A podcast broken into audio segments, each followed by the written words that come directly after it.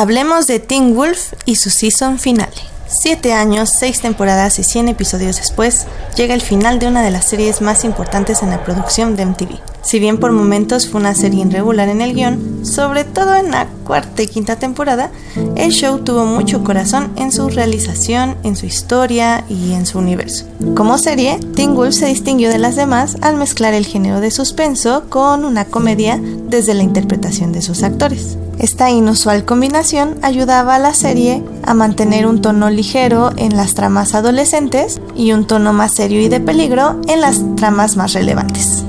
Al llamarse la serie Teen Wolf, tal vez no es necesario explicar que la serie tenía una fuerte mitología dentro de su propio universo. Hombres lobo, cazadores, cánimas, berserkers, híbridos, banshees, kitsune oni, dread doctors, hellhound, ghost riders, anukite. Decenas de criaturas mitológicas cuyo propósito era mostrar las virtudes o los defectos de los personajes en su desarrollo como héroes. La mayoría del tiempo la gente se queda un poco sorprendida cuando les digo que Teen Wolf no solo era una serie para adolescentes, sino también hablaba a veces del contexto social y político de su país, de Estados Unidos. Por ejemplo, en esta temporada 6, parte B, habló mucho sobre la violencia que causa el miedo a lo desconocido en la sociedad. En temporadas anteriores habló, por ejemplo, de los temas de la violencia y el uso del poder, por ejemplo, en la temporada 2, las enfermedades mentales en la temporada 3, en la mentira y la manipulación en una falsa amistad en la temporada 5 y el miedo al olvido en la temporada 6A.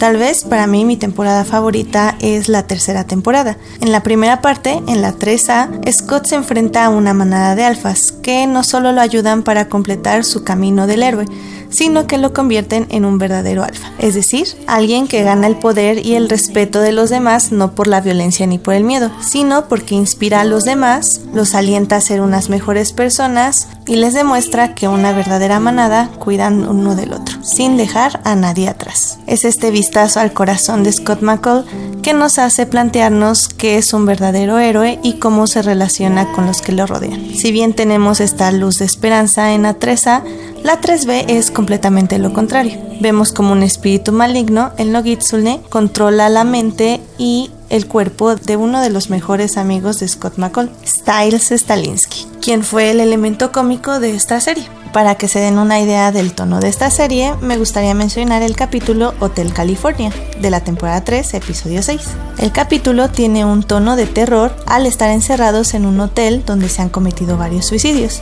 También está el terror psicológico donde los personajes enfrentan sus peores miedos. Finalmente, todo se arregla gracias a la amistad genuina que tienen los personajes entre ellos y esta búsqueda de nunca perder la esperanza a pesar de que la situación en la que estén sea muy mala. Lo que más me gustó de esta última temporada fue como el showrunner Jeff Davis se enfocó en explotar las virtudes y debilidades de sus personajes. No solo vimos la redención de Tío, sino también cómo Malia y Peter Hale crean una empatía, la primera hacia su manada y el segundo hacia su hija. La madre de Scott y el padre de Allison también tienen sus momentos badas, donde demuestran por qué sus hijos son tan increíbles. Asimismo, regresaron varios personajes. Gerard, un villano que nos ha perseguido desde la segunda temporada con su mente calculadora y fría. Jackson, Ethan, con una hermosa relación. Peter, Ducalion, Kate Argent, también Derek. Y finalmente Styles, ese Dylan O'Brien que reencarna el papel que lo llevó a la fama. Nogitsune Styles. La mejor lección que nos deja esta temporada es la misma lección que nos han repetido una y otra vez durante toda la serie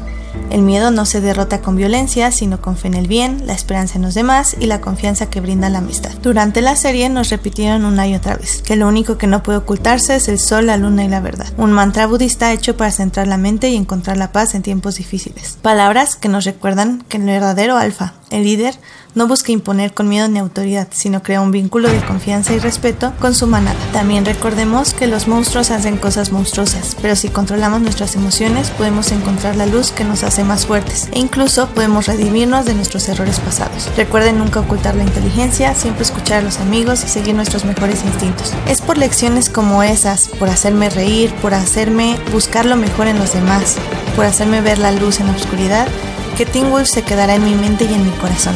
Muchas gracias por estas seis temporadas.